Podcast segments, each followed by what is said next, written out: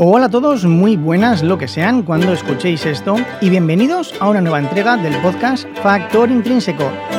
Yo soy Daniel, no soy el pesado de Don Juan, pero lo tengo aquí enfrente. Ay, perdón, ¿lo he dicho en voz alta? Sí, lo has dicho en voz alta, Daniel. Quería decir mi estimado y querido compañero Don Juan, dietista, nutricionista. Pues yo digo lo mismo de ti, eh, soy, bueno, muy parecido. Soy Juan Revenga eh, y tengo delante al apreciado y llamadísimo Daniel Sanz, que en una nueva edición del Chupa Surprise, pues va a intentar ponerme, supongo que en jaque, de alguna forma. Y miedo me da porque esto, esto lo tienes tú más que ensayado, bueno, ensayado no, preparado. Este es el sobre que, que, que sobró, valga la redundancia, del anterior Chupa Surprise y que no me gustaba nada y bueno, pues a ver qué me Bueno, pero es la mentalidad, la mentalidad le gusta. Sí, por supuesto. De hecho, la creé yo para ti. es, que qué benévolo, qué benévolo que es usted. Benevolérrimo, diría yo. Oh, oh cuántas letras. Mire, se, nota el rooming. Cuando subimos el tono, ¿se da cuenta la reverberación? Mm, ¿On? No, mira, desde que me dijiste que yo tenía que venir aquí a grabar desnudo, no me doy cuenta de muchas cosas. los podcasters de pura cepa de, que, de hace 13, 14 años... De pro siempre graban desnudos. ¿Eso es así?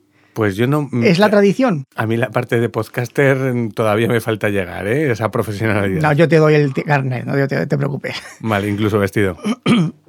Venga, vamos allá. Venga. No sé cómo plantear esta duda, porque además son. Fíjese, es que ni siquiera es una pregunta como tal, son muchas ideas entrecruzadas que hacen una explosión. El meme este que hace y te vuela la cabeza. Pues algo así. a mí ya me está explotando de miedo.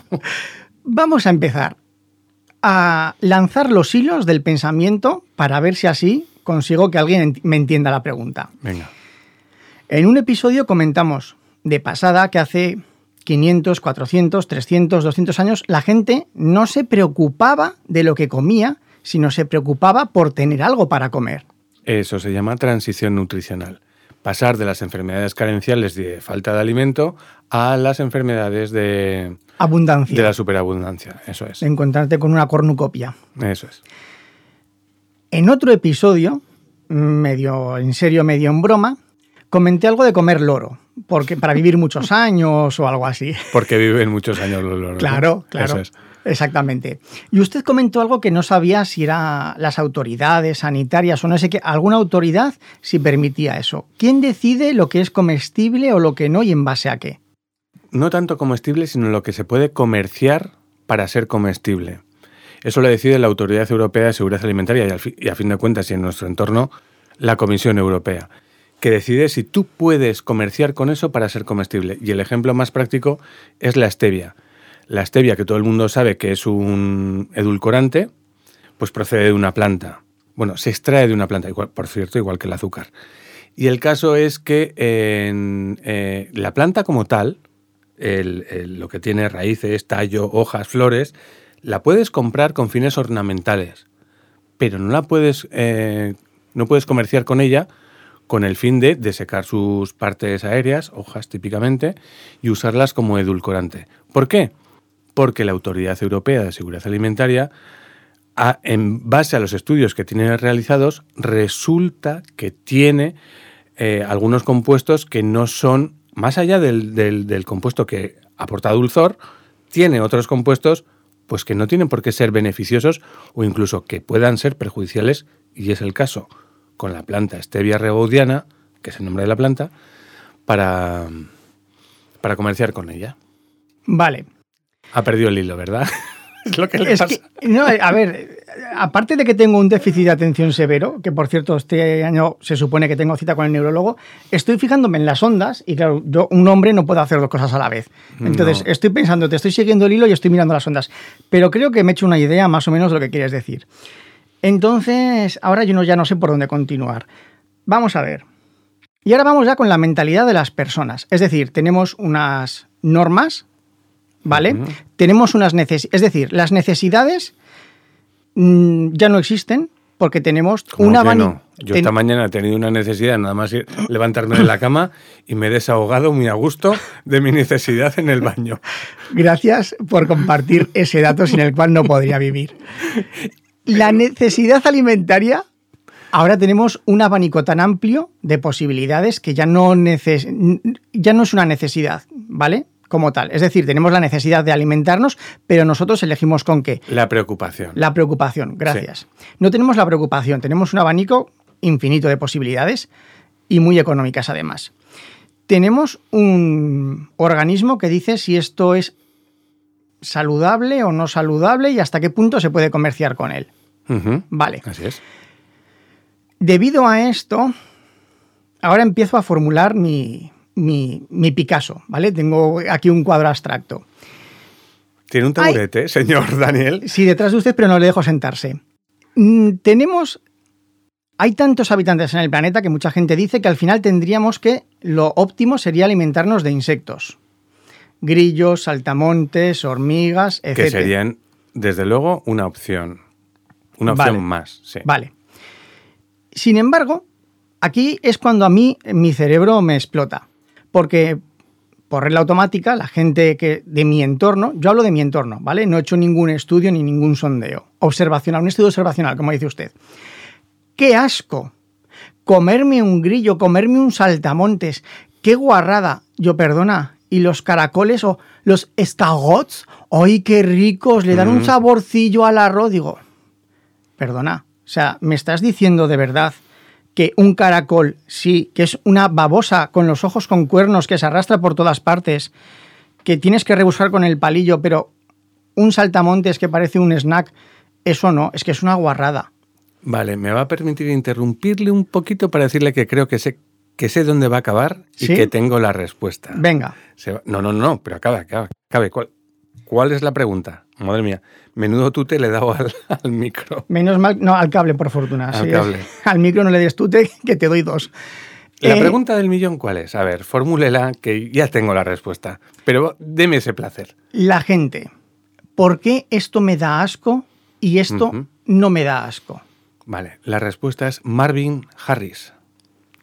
Marvin Harris es un sociólogo y un Em, estudioso de las costumbres humanas y aparte de muchos libros relacionados con la alimentación, uno de ellos es Bueno para comer y que explora, explica y ayuda a entender por qué precisamente en determinadas culturas determinados alimentos son perfectamente válidos y asumidos, pero que en otras, y además beneficiosos, es decir, en esa cultura, en esa sociedad o entorno, les sirven para sentirse perfectamente nutridos y alimentados. Pero en otras, ese mismo alimento no es válido. No es válido por cuestiones normalmente culturales o de historia que, ha habido en ese, en ese entorno. Lo ha mencionado usted muy bien con el tema de, los caracoles, con el tema de los insectos, con el tema del cerdo. Es decir, aquí se mezclan cuestiones culturales, cuestiones de religión. Y las mascotas, porque los perros, por ejemplo, en España, ¿cómo me va a comer un perro? bueno, pero es que en España se estaba comiendo perro sin ningún problema a principios del siglo XX. Pero sin ningún problema. ¿Y ratas? Bueno, claro, pero eso volvemos un poco, yo creo, creo. Más ¿eh? atrás. no más atrás, sino al tema de la necesidad. Sí. De preocuparse por el, por, por comer algo antes que por el qué comer. ¿No? Sí. Pero es eso, es decir, hay determinadas sociedades o determinados entornos en donde se han dado unas circunstancias que terminan desarrollando pues la elección de bueno, la elección no, la existencia de determinadas opciones para realizar eh, elecciones alimentarias. Y hay algunas que se descartan bien por religión, bien por cultura, bien por tradición, y eso es lo que sucede con, con ¿cuál era el alimento sobre el que quería preguntar? ¿Había alguno o no? No, simplemente, pero es que no me estás respondiendo. Caramba. Yo pensaba que sí. Entonces, no, has soltado, una chapa, te has quedado muy a gusto, que hay un señor que lo estudia en base... Marvin Harris se murió. Vale, que, lo estudió, que en base a las creencias, a la, pero respuesta como tal no me has dado ninguna. Porque, otro ejemplo, es decir, la gente piensa que algo por venir del mar, como está en agua, ya está limpio, porque ¿qué diferencia hay de un langostino a comerse una cucaracha, si es lo mismo pero en rosa. No es exactamente lo mismo. Desde el punto de vista de la biología, sí, porque proceden todos de un. Pero vamos a ver, una, persona que me diga, chupando la cabeza de un langostino, sorbiendo con, todo rojo por la boca. ¡Ay, comerte un grillo, qué asco! Pero tío, que estás chupando la cabeza de un langostino, de verdad. Es que hay con los bigotes, los ojos negros esos, chorreando todo. Parto de que yo conozco al, bueno, y vamos a hacer extensivo al resto de los escuchantes, parte de su filosofía, de su esto. Usted odia el pescado, el marisco. Su olor. Si no oliese me daría igual. Pero es que huele. Bastante. Y intentando superar el olor, ¿podría comérselo? Y vomito, sí, lo he hecho. O sea que no, vamos, que lo de los crustáceos, el marisco, soporto, los moluscos... Soporto a base de esfuerzo salmón ahumado, también los calamares a la romana porque no huelen, y las latas de atún desde, hace, desde que te conozco más o menos. Vamos a ver, pero los prejuicios que tú tienes, Daniel, pues no sé por qué te está hablando de usted durante todo este rato. no, pero no es por mí, no es por mí. realmente, es decir, si tú eres un alienígena y vienes de otro planeta y te ponen un langostino y en otro plato un saltamontes o un grillo, realmente tampoco verías mucha diferencia. Hombre, si vengo de otro planeta puedo tener toda la apariencia de un bogavante, ¿no? Sí, o de, una, o de, una, medusa, o, de una gapurni. Sí, sí, sí. Pero realmente, o sea, a Vamos a ver. Yo creo que estamos mezclando dos cosas. Pues vengas, desmezclalas. Una, su situación particular que no le gusta por lo que fuera, por los recuerdos que le, le, trae, por su naturaleza, por su genética o lo que fuera, que no le gusta el pescado, es decir, que es un olor. No, pero olvídate de mí. Olvídese de mí. Eso es una canción, ¿no? Olvídate. Un, un caracol. Un caracol, un langostino, eh, unas hormigas, unos percebes y unos saltamontes, unos grillos realmente, salvo por la imagen mental que tú te formes de ellos, extraterrestre por otra parte. Extraterrestre por otra parte, realmente es alimento todo, ¿no? Sí, lo es. Y no son más que prejuicios los que tenemos algunas personas, y yo los tengo con respecto a los insectos, sin lugar a dudas, me dan mucho reparo, pero nutricionalmente hablando, es decir, si cogemos la tabla de composición de alimentos y los desglosamos en algo que ya hemos venido hablando alguna ocasión, de hidratos de carbono, proteínas, grasas, vitaminas, minerales, etcétera, son perfectamente comestibles. Yo he comido hormigas y no me saben a nada. Y lo único que no me gustó es que luego se te quedan entre los dientes todos los trocitos estos del caparazón. Las patitas. tienes una patita de hormiga entre los dientes, es un poco desagradable. Pero yo, sin embargo, lo pruebo. Que luego me gusta o no me gusta ya es otro tema, pero prejuicio para probar no tengo ninguno. Yo sí lo tengo. Yo tengo prejuicios para comer pocas cosas, pero uno de ellos es para los insectos. Quizá derive mi prejuicio aparte de porque nuestro entorno y nuestra sociedad es un producto o es un alimento o son unos seres que están asociados a la, a la suciedad, sí o no. Los insectos están asociados a, cuestiones poco higiénicas. El grillo y el saltamontes no. La cucaracha y la hormiga lo puedo aceptar, pero saltamontes y grillo no tiene ese prejuicio. Hombre, los grillos, el, escarabajo pelotero lo que hace es amasar suciedad o porquería, excrementos, Vamos a ver. tal y cual. Y esas pelotillas, escarabajo pelotero. Las que tienes en las orejas es saltamontes y grillos. Escarabajo no lo he mencionado. Yo te lo dejo en, en ya me estás liando. Saltamontes y grillos. Vale, pero como pertenecen a la misma familia que los anteriores, es muy posible que nosotros le traslademos precisamente esa perspectiva de cosas poco higiénicas o entornos en donde hay alimentos poco higiénicos. Todos los peces cagan en el mar. Yo ahí lo dejo. Vale, y tiramos muchas porquerías. yo no soy pez y también, cuando voy al mar.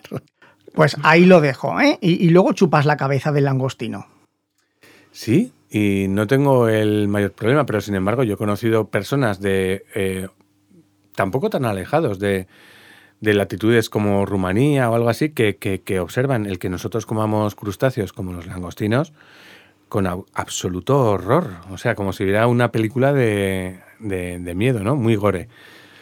Pero insisto, todas estas son cuestiones culturales, sociales y antropológicas que derivan del entorno en el que nos hemos criado.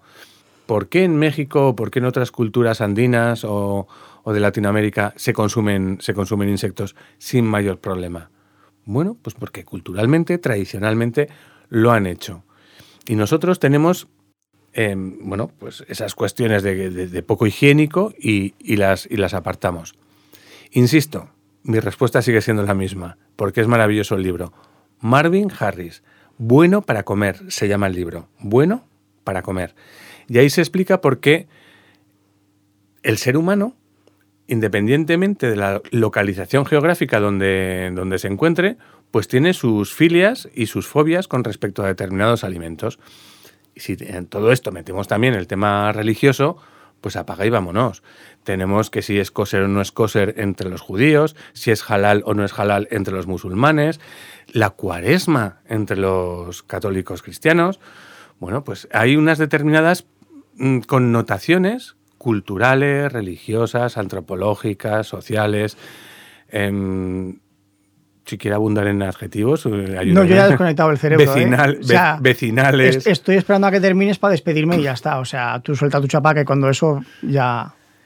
Eso no quita, por ejemplo, y volviendo al origen un poquito o al principio de este capítulo. La Autoridad Europea de Seguridad Alimentaria hace 10 años, la EFSA, no tenía absolutamente contemplados ningún insecto, ningún artrópodo que fuera comestible o que se pudiera comercializar con fines alimentarios. Y sin embargo, desde hace dos años, si mal no recuerdo, pues hay dos especies a las que ha analizado, ha visto sus posibles riesgos que los ha descartado y por eso los ha autorizado y actualmente tenemos dos especies, si mal no recuerdo, de artrópodos, en este caso de insectos, que, se pueden comer, eh, con los que se puede comerciar en España, pues para, en Europa realmente, pues para consumo. No sé, creo que fue hace unos pocos más años, tres, cuatro años puede ser, que salió la noticia que todo el mundo se volvió loco, que no sé si era Carrefour, Mercadona o qué cadena, estaba comerciando un insecto para comerlo, como barrita de tipo muesli. Ah, sí. Cierto, me suena. Que, al final era mm, un insecto con dos dedos de miel de azúcar alrededor. Si mal no recuerdan, hormigas culonas o eran hormigas culonas. Y no, pero también había, no sé si eran grillos o saltamontes o algo así. Chapulines. Que algo de ese estilo que estaban bañados. Es posible que sí. Bueno, Mercadona siempre ha estado muy adelantada en este tipo de, productos así muy pero es, pero es lo que digo, al final, o sea, era como comerte una barrita de guirlache. O sea, pero con, el corazón crujiente de insecto, porque todo estaba bañado. Mire, un ejemplo. O mira, un ejemplo. El mercado de la boquería en Barcelona eh, tradicionalmente tenía pues muchos productos exóticos, raros, difíciles de encontrar, o especialmente excelsos y caros. Y entre esa oferta, hace 20 años o más atrás, tenía insectos. Y fueron, a través de distintas denuncias, las que, eh, porque estaban prohibidos comerciar con ese tipo de, productos, porque no estaban autorizados en, Europa, en la Unión Europea. Y los retiraron completamente. Y ahora, precisamente, es cuando va a poder comerciar con. Ya, ya, comer, ya puede comerciar, y posiblemente lo haga, con esas dos especies que están autorizadas. Es la Autoridad Europea de Seguridad Alimentaria la que tiene que examinar si el producto con el que se quiere comerciar para ser alimento contiene una serie de ¿cómo decirlo? Ingredientes, no, porque no tiene ingredientes. Beneficios. No, de compuestos que puedan mm. resultar eh, perjudiciales para, su consumo. Y una vez que lo tiene analizado, si tiene suficientes datos y ve que no hay mayor problema, pues lo autoriza. Hormigas clonas fueron las que comí yo. No me. de sabor indiferente, pero los, los dientes, los restos no me molo. Bueno, pues yo creo que ya está todo dicho. Mejor ponemos en las notas el libro, que yo me lo leeré, porque al hablar con usted me quedo como estaba. Vaya. Y por, mi parte, nada más, don Juan, muchas gracias por esta chapa que me ha soltado. ¿eh? Pues muchísimas gracias, Daniel. Me esperaba algo más, ¿eh? me esperaba algo más complicado porque yo sigo teniendo en mi foro interno que ha dado respuesta a su pregunta. Pero bueno, si al final la encuentran en el libro, por satisfecho me daré. Ha dado respuesta, pero me he quedado como estaba. pues bueno, bueno. Oye, pues un, un saludo, nos despedimos y hasta el próximo Chupa Surprise.